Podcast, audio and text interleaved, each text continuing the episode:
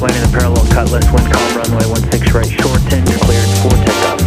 Southwest 1690, civil approach, moving altimeter 2986, descending maintain 7000.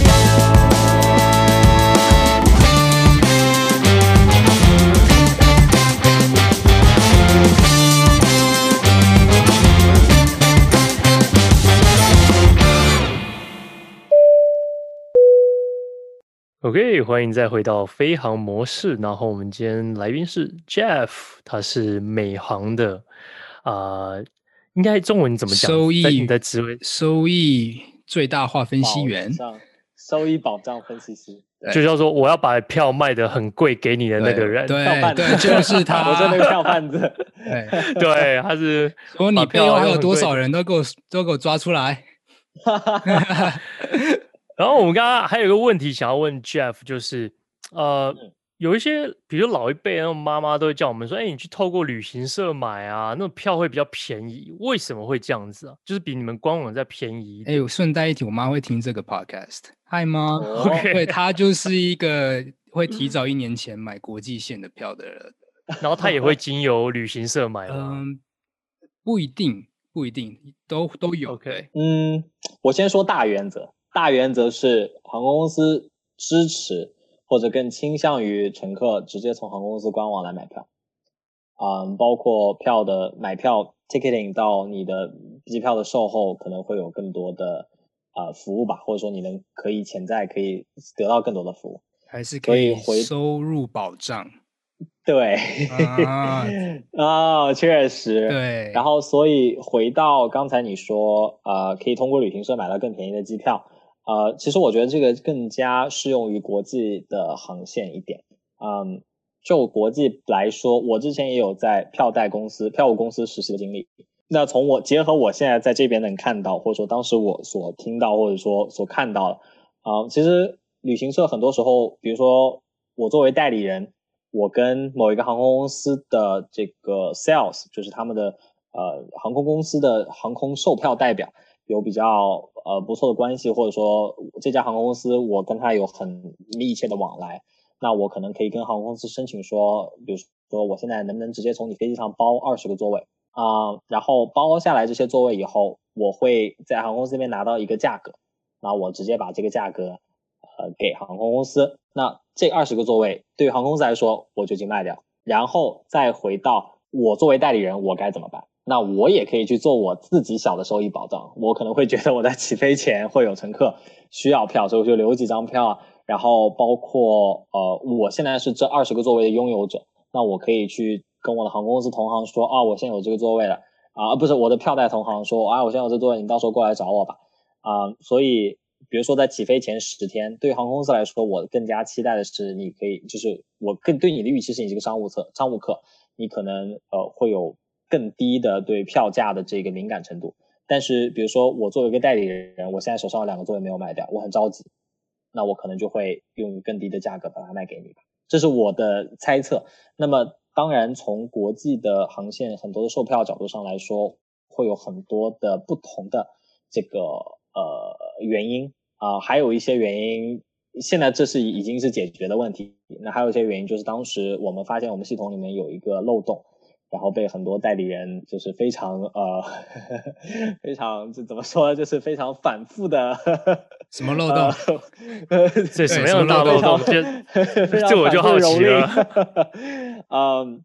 就是他们可以买到很低的价钱吗？他们会通过一些方式来造成航空公司的一些这个这个呃，来去来去玩弄我们的系统吧。从一些角度上来说，你指的是旅行社？呃，对，票票务代理人，对，旅行社或者呃，也不，这这这可能更 general 一点，就是说呃呃，可以从航空公司买票的这些都可以去抓到这个漏洞。broker，对对对对。啊，OK OK。但现在这个好像已经解决了，所以 已经不再是一个漏洞。了解，嗯，所以那现在现在这个时代是不是说，就是这种票价票务公司比较越来越少了？因为现在大家年轻人通常都是像我自己，我就不会去第三方的网站上买机票，我就直接到官网去买，因为好像价钱真的好像也没有差多少了。尤其你刚刚讲的，就国内线可能真的没什么差别，而且服务要 cancel 啊，要怎么样都会比较好一点。对。对，就是、你们看得到，你们在背景看得到这样的资料吗？这个嗯，这个是我们在考虑一条航线的时候很重要的指标。嗯嗯，举个例子，就是说，嗯，比如说我现在再去衡量一条航线，我该用怎么样的方式去考虑啊、呃？这条航线上面商务客和呃一般正常旅行乘客的，就是一般我们所谓的 leisure traffic，就是我们所谓的像我们大家啊，呃、对，嗯，拖家带口出行的需求的时候，我会就去看，嗯、呃，这条航线上面。呃，从每一个不同的卖票渠道会有怎么样的一个划分？举个简单的例子，从洛杉矶到呃呃呃纽约这条航线，那你可能会想到，在商务舱或者头等舱的时候，更多的乘客是通过他们的公司来订票。那他对我来说，那他们就是从我们的 business channel 过来的。那 channel 就是我们所谓的售票渠道。那对他们可能就是从他们公司自己的那些代理人那边拿的票。那么比如说后面的经济舱。啊、呃，你可能会考虑哦，那有可能是直接从官网订票的乘客。对，像我自己会用第三方的一些那个定位系统，他会帮你比较，就是最便，他会帮你找出最便宜的价位嘛，对不对？然后各家公司的一些价位，嗯、然后会看到这个最最低的价位，它是不是符合我的一些要求？比如说，它这个航空公司是不是我平常会搭的，我喜欢的，它的时间点。那如果觉得 OK 的话，这票价 OK，我会去那个航空公司的官网上。然后去订购这个票，因为通常个价钱就不会差太多。然后最主要是，Yeah，你刚刚讲的，你如果从航空公司官网订购的话，你的保障会比较多。假如说你要需要取消一些、嗯、呃取消你的票的话，呃会比较保障一些。然后尤其像 COVID 的时候，呃航空公司整一个呃飞行的时刻会有很大的变动啊、呃，在起飞前一个月前可能都会有变动。那如果你直接从航空公司订订票的话，那你会更方便的。或者更快的可以改变你的整个航班的一个一个行程。我们想要问一个问题，这个问题之前在几年前曾经上过新闻，蛮严重的。然后全球的亚洲人都为此事情非常的愤怒，就是为什么航空公司要超卖位置？大家都记得几年前联航、美联航 对这位华裔的医生，因为超卖的关系，那因为当时有一个机务呃。一个空服组员吗？是吗？空服组员，他们是 crew，对，要带需要带回到他的 base 嘛。然后就是因为需要让出一个位置给这一位组员，嗯、然后就硬强行的把人家拉下飞机。那当然过程中有动手动脚，造成这个医生的伤害。所以说，为什么大家都很好奇，为什么航空公司要超卖位置呢？明明就位置就这么多，就这么多乘客，然后你们可以超卖多少？对啊，嗯，多少个 percent？比如说一百个位置，你们大概？怎么样来做超卖这个动作啊？先第一个问题就是说，为什么我们要去超售一个航班，超卖一个航班？怎么去说？就是对于航空公司来说，我们要去啊，平衡很多方面的呃一个所谓的利益吧。那对于我们来说，我们作为员工，我们要对我们公司的收益负责。那我们公司要对我们的呃 stockholder、呃 shareholder 负责。就是我们股东，同时我对对我们的股东要负责。那同时我们要对我们的乘客负责。啊、呃，我们对于超速的定义就是说，这是从我的从我的角度上来说啊，啊，这不代表我们公司的想法，这完全我个人的观点。对啊、呃，仅代表本人我自己的想法。嗯、呃，对于我们来说，我们从会从数据上面，again，所以回到数据本身，基于我们对。过去很多历史上大数据的分析，我们觉得这篇这个航班在这个时间点会有很多乘客，他们会因为种种原因没有赶上飞机。那么我们又有同样，我们有足够的能力可以让这些乘客在一个比较短的时间里面，在他没有赶上飞机以后，也可以达到他的目的地。那我就会发现，我可能会有更多的余量，我可能可以去卖更多的座位。然后包括在航班起飞的那一天，其实。你想一个大的枢纽机场，像达拉斯 Fort Worth 是我们最大的，是是我们最大的枢纽。那么每天有九百个航班的起降，那是一个非常非常大的数字呢。那亚特兰大对达美来说，它一天有一千多架航班的起降。那么航空公司这么大的系统，你几个乘客的超售，相对来说，我可以通过其他的方式来去 accommodate 啊、你最后到达目的的需求。那么同时，我可能可以去有更多的 revenue，可以可以可以更多的收益。所以这是我们的思路，这是我的想法。嗯，但这个也不一定是每一次都会成功，啊、也对你们来说，某种程度上也算是一种赌博，对不对？对对。那你们如果就是刚好发生就是超卖了，然后但是没有人肯，那如如果真的碰到大家都到了，大家都到了，每个乘客都到，那你们要怎么处理？航空公司的整一个航线网络，我们说是一个网。那比如说你是一个乘客，从 A 点要到 B 点，你从 A 点到 B 点的方式可能有很多，我可以通过、呃、去改变行程的方式来保证你能到达你的目的地。那你可以从 A 点到 B 点，你可以从 A 点到 C 点再到 B 点，这都是可以的。所以不会有说你到达不了目的地的方式，或者说我们在超售的时候会有一个比较保守的决定啊、当然，again，这是完全基于大数据，我们基于对历史数据的分析的。所以说，你们有时候也会可能说，哎，希望 UA 或者是 JetBlue 就是帮你飞这个客人，对，如果他赶不上这个航班，你也可以买其他航空公司的票来帮助这个旅客从 A 到 B 点。对。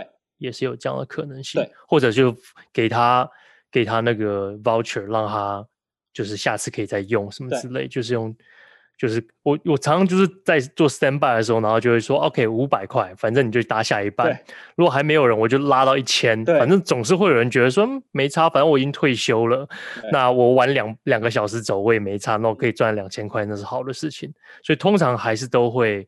都会成功的是吗？对的。OK，那请问这个乘客他可以自己开价吗？像刚刚法宇哥，如果你是机务人员，你跟我说五百块，那我就说我不要，一千五才要。那乘客是可以喊价的吗？可以啊。可是可能有有七八个人在那边，人家可能就说好五百块我就 OK 了，我拿了我这空位我就空掉了。对、啊，破坏行情这些人真是的。破坏行情，大家要忍，一起忍这样子。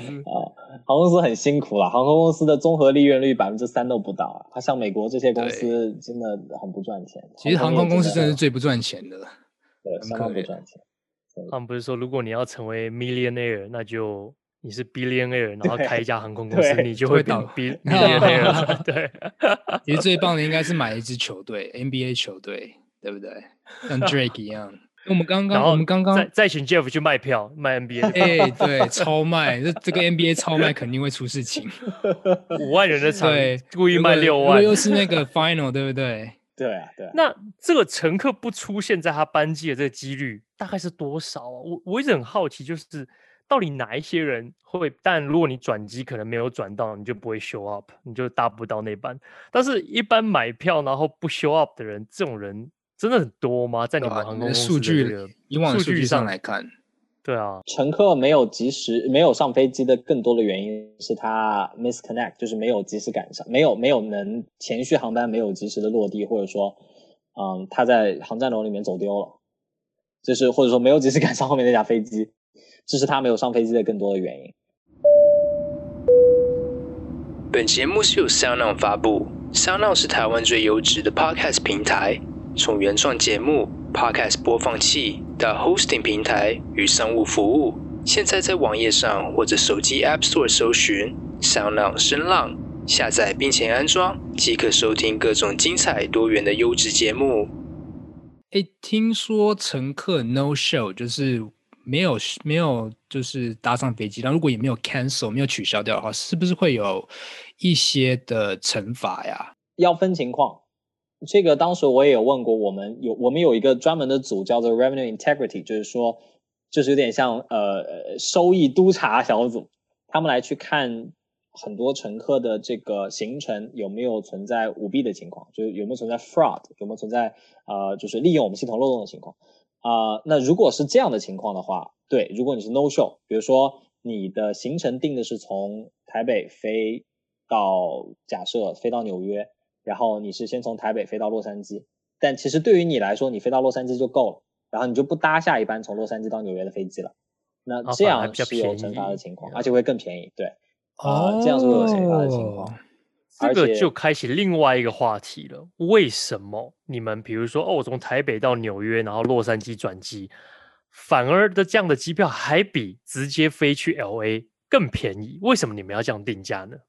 因为我们是按照你的起降地来定价，而不是去根据你飞行距离定价。那回到我们刚才说，洛杉矶飞上海航线为什么不赚钱？是因为有太多的竞争，有太多的低价。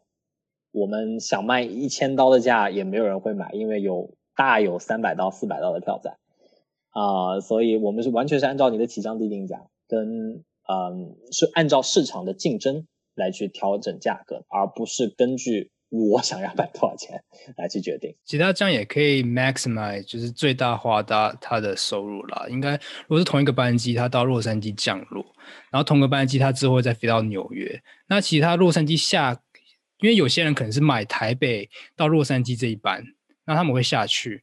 那接下来会有人买的是洛杉矶到纽约这趟班机，那这对航空公司来说，那他飞这趟航程，他飞了两班，等于是他可以多了两班的乘客，那他还可以增加他的一些收入，是不是这样子？对，嗯，所以好有趣钻航空公司系统漏洞的想法，呃，我个人建议不要有，因为我知道我们大概有十几个人每天都在做这件事，那那就问一下，如果真的是发现有些人是这样子钻漏洞，那他们的后果会是怎么样？就被就被黑名单吗？还是？对，新闻上面有报过，就直接黑名单。然后也汉莎也有一些比较有名的，Lufthansa 就是德国汉莎航空，他们当时有比较有名，就是直接啊、呃、把乘客告上法庭，然后说要索赔。对，也有这样的情况。可是说实在，大家都会觉得说，那我就买一个便宜一点，然后我在 LA 我就。拜拜，我就走了。那我可不可以就在那时候再 cancel 呢？我说啊，我肚子痛，我不想去了，我忽然不想去纽约了，这样可以吗？嗯，还是你也算 fraud？如果你是惯犯，就是经常这样子做的话，那你每次都肚子痛的几率可能比较小啊。每次都肚子痛，每次都肚子痛，我不想去纽约。Come on，你至少也想一些别的东西好不？不要每次都肚子痛，每次都肚子痛。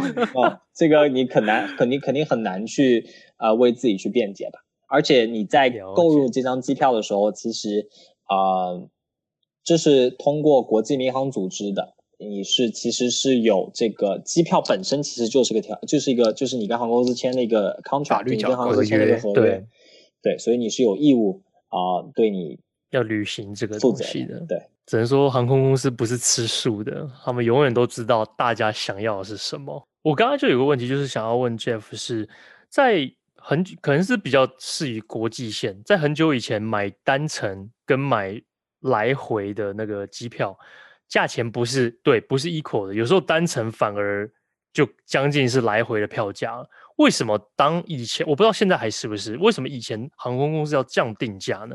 就不直接就是 double 就好了？国际航线，我因为我一直在美国本土，所以就是哦、可能不完全是这样子的啊、但是我可能可以从，比如说，因为我有管呃美国本土到夏威夷的这个航线嘛，从这个的角度来去说的话。呃，就是说，像这样往返飞的乘客，那我更倾向于定义你为 leisure traffic，就是更倾向定义你为、嗯、呃拖家带口家庭旅行的乘客。那你对 again 对价格的敏感程度相对来说会更高，比较高的。像你刚刚举的那个例子，所以我会希望你不要因为别人家的票更便宜而去买别人家，而是买我两边往返。那我会给你一个更多更低的价格。哎，希望赶快把你锁住，锁在 AA 就对，锁在本公司，不要让你再说，哎，买单程，然后回来说，哎，好像啊，那个比如说像夏威夷比较便宜，那我就再买夏威夷这样子。对，了解，先把你锁住。嗯，然后还有一个就是说，你要这样子考虑，就是说，我作为一个商务客，我可能我的归期，我回我从这个地方回来的时间，我可能是不确定的，所以我不想这么早订票价。那对于航空来说，我的角度上来说，我会觉得从你这边，我可能可以潜在赚到更多的钱，然后再加上你的钱不是你自己口袋里面出的，啊、呃，对，单程我卖你贵一点，对，所以单程会卖你贵一点，对，太有趣了，不是吃素，太厉害了。但但是这也是这也是很宽泛的说法啊，因为现在有太多不同的情况，对。想收听航空业最私密的内容吗？飞航模式是一个华语最全面。最优质的航空 Podcast 节目，以飞行员的角度来和各位听众一起探索航空业所不为人知的职务秘辛。我们会不定时的访问航空业资深人士，分享全球航空新闻时事。我们也会以自身的经验来分享飞行员从学飞到上线飞行各个阶段的经验谈，以轻松聊天的方式来和各位乘客分享最优质的航空内容。欢迎回到飞航模式，OK？那，哎，Jeffrey，那现在 COVID 的疫情之下，你们航空公司有没有什么操作？呃，或者做出什么样的方案来吸引乘客来搭乘？啊、呃，首先大前提非常非常非常非常的惨。嗯，我们都知道，嗯，嗯，furlough 了多少个 pilot 都非常的苦，对，furlough 了多少的员工，对，嗯，很多人的生活受到很大的影响，啊、因为疫情的原因，嗯，所以从我们的角度来说，我们当然是希望能给公司带来更多的 revenue，我们会带来更多的收益，我们会想尽很多的办法来去，呃，去去去发现一些市场的机遇。那么从公司的角度来说，那我们第一一定是要去保证乘客的安全。那么其实非常好的一点就是说，所有的飞机上面现在它用的这个空气的过滤器叫做呃 FERPA，反正就是一个 medical grade，就是在医院里面跟医院里面用的空气过滤器其实是一个级别的。那它甚至可以过滤比 COVID 病毒更小的这个呃这个这个这个 particle，就是颗粒状的物体，来去来去被这个被一个空气过滤器给过滤掉。然后机舱内的空气每三至啊两至四分钟都会完全的循环一次跟舱外啊、呃，所以这是第一啊，机舱里面的空气是非常经常循环的啊，所以是非常干净的。然后第二。就是我们有非常非常严厉的措施，让乘客保证他们去戴好他们自己的口罩。嗯，而且呃，美国是呃，American 就是美航是第一个说，你甚至在你的口罩上面有这个小的 vent，像那个小的出气孔这样子都是不行的，因为我们要保证不只是你的安全，还有就是说你身边乘客的安全。诶，可是像是有些 3M 它是它是的确是有分，它是超越 N95 等级的那种口罩也是不行。嗯，那是只只要有 vent 就是不行的，因为好像他们有说做过一些测试说，说、嗯、因为我们完全是根据 CDC guideline，就是美国这个呃美国的这卫生疫情管制的，对对对管制部门，然后嗯，嗯，但是你们宁愿让有些 Americans 他们是戴的布口罩，自己制作的那种都 OK。只要是有遮蔽的，完全根据 CDC 的 guideline 来做，就是完全根据政府给出的这个条款来做的，那一定就是都 OK。嗯，那价格方面的票价有没有做一些变动来吸引乘客？非常的低，刚刚开始的时候，因为呃，我记得当时在四月份的时候吧，那当时 COVID 开始比较严重，然后大家都会选择在居家，啊、呃，那时候是我们最惨的时候啊、呃，不知道未来何去何从。啊、呃，也不知道市场有怎么样的一个反应。然后当时我们有的价格最低低到从洛杉矶到迈阿密十四美金单程。Oh my god！哎，十四块有人做吗？我好，哎，怎么没有跟我讲？没有，要是我就买了。对啊，我 赶紧飞过去迈阿密。对，几乎没有。不行，他哎不对，他这个是把洛杉矶到迈阿密这是两个最严重的一个 COVID 城市。对，对连在一起，把我的这边的人送过去。对啊，对，而且你想，当时我们用直飞的机型是 Triple Seven，是七七七三百一啊，那就是亏亏爆了。其实我会愿意去买这个这这趟，然后坐到迈阿密，然后再直接当天迈阿密飞回来，就是做一个 做一个搭乘的体验的这个，但不会出 出机场。尤其是买商务舱，那更舒服。现在还有，现在这还有这个票价吗？啊、呃，现在没有，但是我可以说的是，现在的我们的票价还是。嗯，前所未有的低，嗯，非常非常的低，嗯，你在任何的时间点，你都应该呃期待到买到比正常时间更便宜的一个价格，啊、呃，那有些像感恩节或者圣诞节这样的假期可能会有一些例外吧，但是呃，从大的一个呃角度上来说，全从全局角度来说，确实呃价格非常的低。那想再请问 Jeff 一下，做你这样的行业，就是呃票价的。定的制定制就是这个价钱，有没有业绩的压力呢？比如说你们这一组人，domestic 的人，哎，今年帮公司赚的比较多钱，或明年哎帮公司赚的比较少钱，就是 compare 啊、上一年的那个业绩，会不会有主管然后给你们压力说，哎，我们要加油喽，我们这样子好像做的不太好之类。但是在讲病毒疫情之前了，嗯，啊、呃，业绩压力其实。不是从你为航空公司带来多少收益来去衡量，而是说你在你的工作的岗位上面你有多积极，或者从你角度来说，你对你自己市场有多么的上心或者多么的了解，啊、因为嗯、这个很难去 justify，就是很难去证明说，或者很难去衡量说你今年为航空公司带来多少收益，而且 revenue management 很奇特，就是说作为我这个职位，作为一个初初入茅初出茅庐的一个大学生。大学毕业生能去做的岗位，他会给你非常大的我们所谓的 responsibility，就是所谓的这个呃责任责任吧。啊、呃，我刚刚进去的时候就直接扛下了百分之十的我们整个公司 domestic，就是本土市场百分之十的一个一个一个一个一个收益啊、呃，都会在我这。当然，呃，当然，他的这个公司就是我们整一个呃收益保障的系统已经发展的比较全面了。那么有很多的方式来去防止你，或者说来去帮助你不要啊 浪费做错事、放弃一些机会，哦、或者做错事，会有一些保障机制吧。但是更多他会更加信任你，让你去做更多事情，更多你想要做的事情。让你有更多呃潜在发展机会的时候，就是寻找更多机会的时候，那。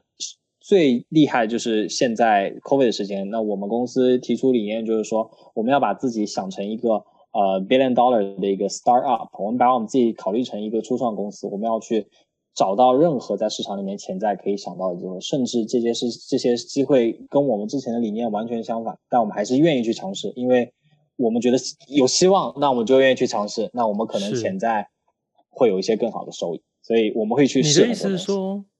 你可以建议，比如说你今天觉得这个航点到这个航点有赚钱的机会，你也可以建议公司说，是不是可以开这样子航点吗？还是说你有哪些建议是你可以做在你的现在权限里面是可以做得到的？嗯，啊、呃，就是对我岗位本身来说，因为我是做定价转，而且定价的这个分析师嘛，那我会对我自己的市场负责，那我会去寻找在我现在这市场里面有哪些市场。哎，有一些比较不错的表现，那我可能希望，哎，我想试一试，能不能提高一些票价，能不能去赚到更多的钱，对不对？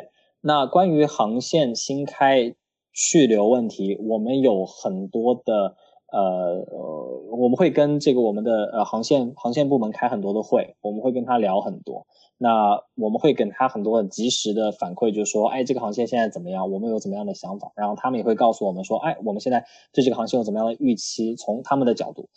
嗯，来说，哎，明天我们要这个航线砍掉，不飞了，或者说我要加班。我们能做的很多，但是从某些角度来说，因为我们是一个很大的 corporation，每个人都有自己的分工，我们能做的又不多。但是他们会给你很多的呃责任，你会有很多的机会去发展自己也好，或者去呃寻找机会说帮助公司也好。对，那做你这个职位，或者是你们的部门，你的升迁的机会或者幅度，大概是怎么样的情况呢？它的以后的发展的一些方面。首先就是航空公司是一个很大、很大、很宽泛的概念，里面有非常非常多的人做着不同的工作，他们有非常自己专精的领域啊，从飞机机师、飞行员啊，到空乘。啊，到包括我们在这个呃呃总部工作的员工，那在总部中有非常非常不多的非常多的部门，其实你有很多的机会可以去尝试。你可以说啊，我今天不想做我收益保障，我可以去选择航线的去从，啊，我现在可以去可以去做航线规划部门，我也可以去选择说，哎，我这个飞机上面，我觉得呃，我想去看看我们怎么样把这一个哦 A 就是那个 Biscoff 就那个小的太妃糖饼干，我怎么样把这太妃糖饼干。哎，放到这飞机上，整一个逻辑我们叫做 procurement，就是我怎么样去呃买这些东西的部门，你也可以去做啊、然后包括嗯、还有更多就是比如说 marketing，就市场营销部啦啊、然后甚至有说嗯、一些比较一比较有意思，就是说我们的头等舱的服务啊、也有头等舱服务的分析部门，他们会去决定我们头等舱该放怎么样的产品，甚至说呃休息室的设计啊，可就很多很多不同的部门。你都可以去选择尝试。那因为是一个非常非常大的 corporation，其实它会给你很多的机会。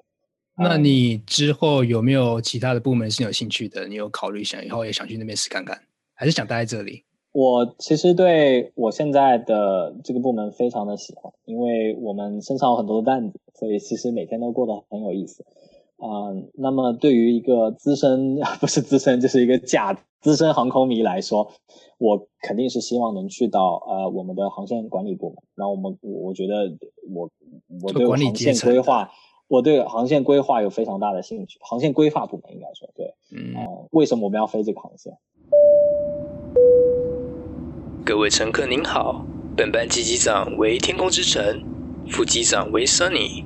我们代表飞航模式及全体组员再次感谢听众们收听本集的飞航模式。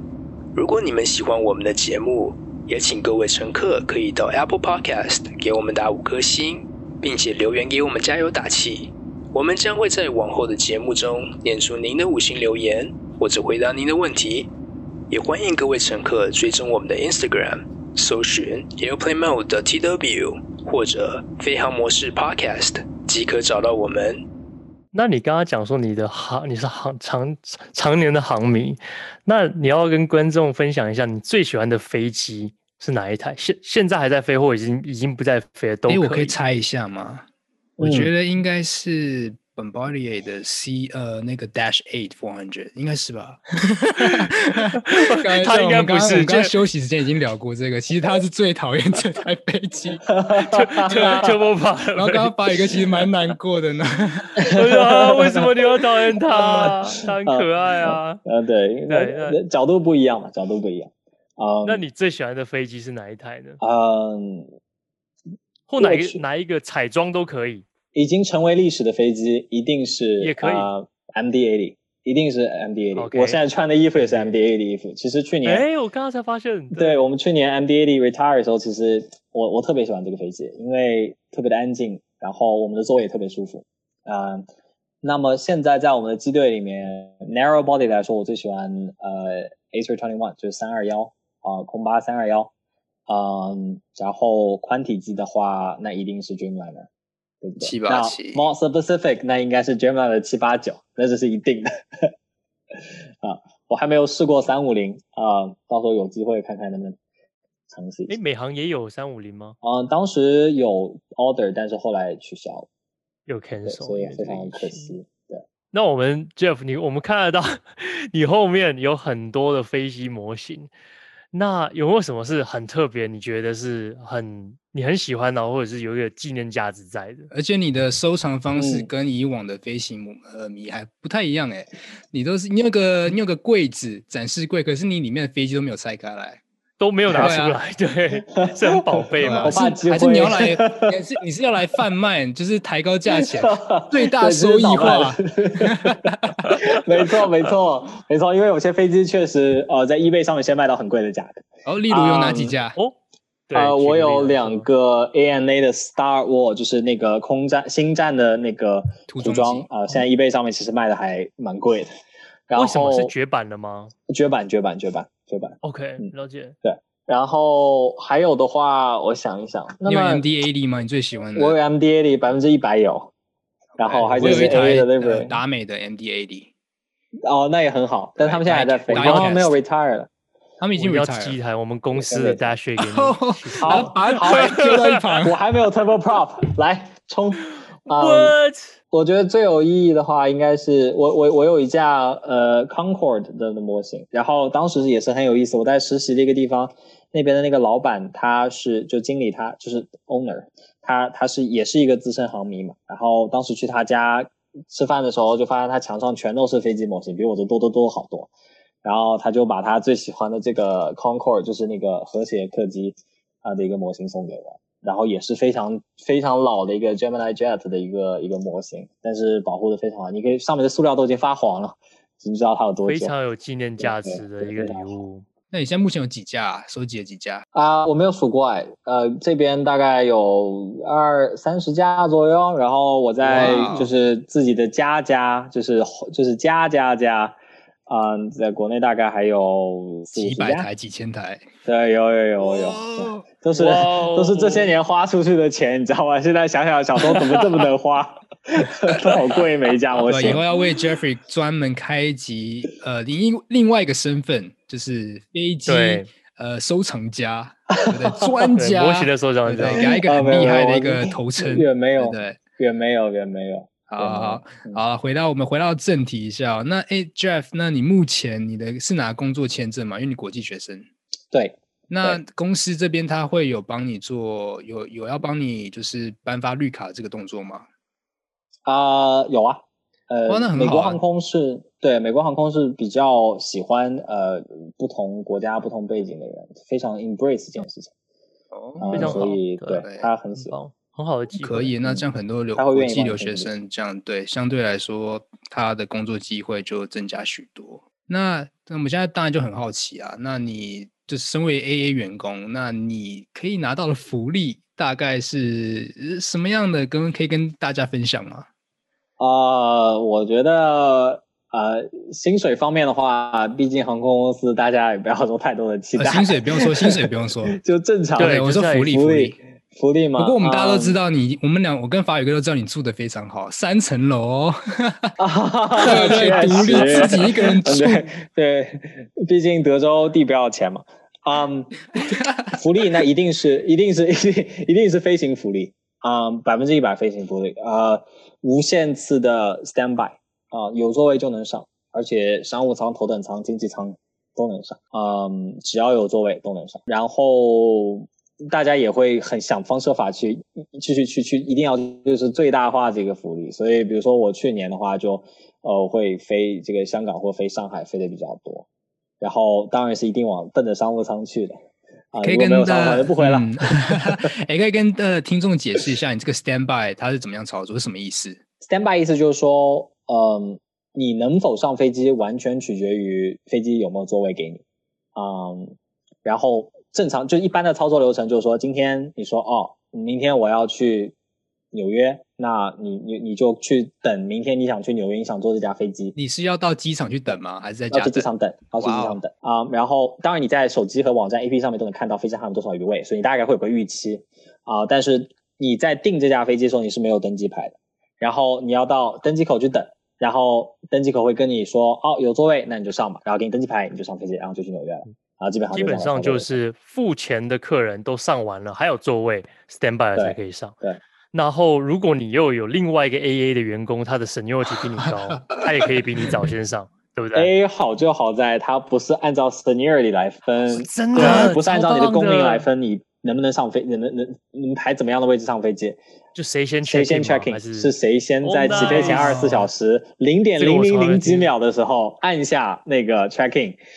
Oh my god！来这样子超棒的，我们公司就是完全照 seniority，对，这很像在那边抢那些 Supreme 那种，对对，对，完全就是。然后有些人会用一些机器人来来抢。对对，对，对，你有被你有被 bump 过吗？就是有啊有啊，是什么意思？bump 就是就是嗯。满了哦，满了啊，对，然后你就要回家嘛，对不对？对啊，但如果你被你你你，比如说你现在人已经在芝加哥了，你想回到达拉斯，你回不去，然后你就会就是用你的知识来去想啊，你能不能从芝加哥飞到美国的其他一个地方，然后再飞到达拉斯，再转，对，这就会非常的麻烦。啊、那也就是有没有发生过你你订头等舱，然后跟你说啊满了，可是商务舱有，那你去坐商务舱。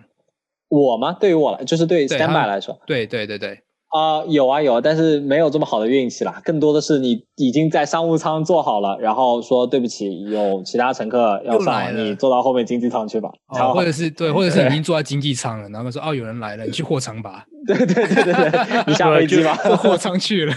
有有有有遇过被赶下对对，真的是非常的尴尬。你这本来很开心，嗯、对。好啦，今天其实真的聊得非常多，我们都不知道时间过多久。我们聊多久了？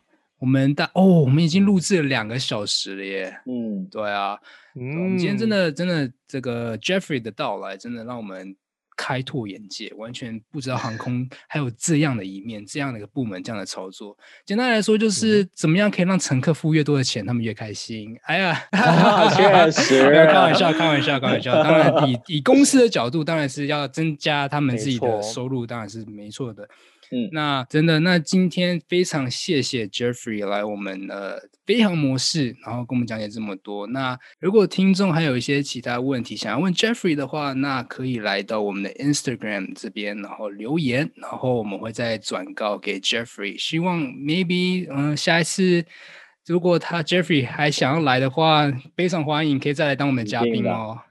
嗯，对对对，非常欢迎。好啦，那今天谢谢 Jeffrey，那我们飞扬模式今天就到这里结束啦，谢谢 Jeffrey，嗯，谢谢你们，谢谢大家，拜拜，拜拜，拜拜。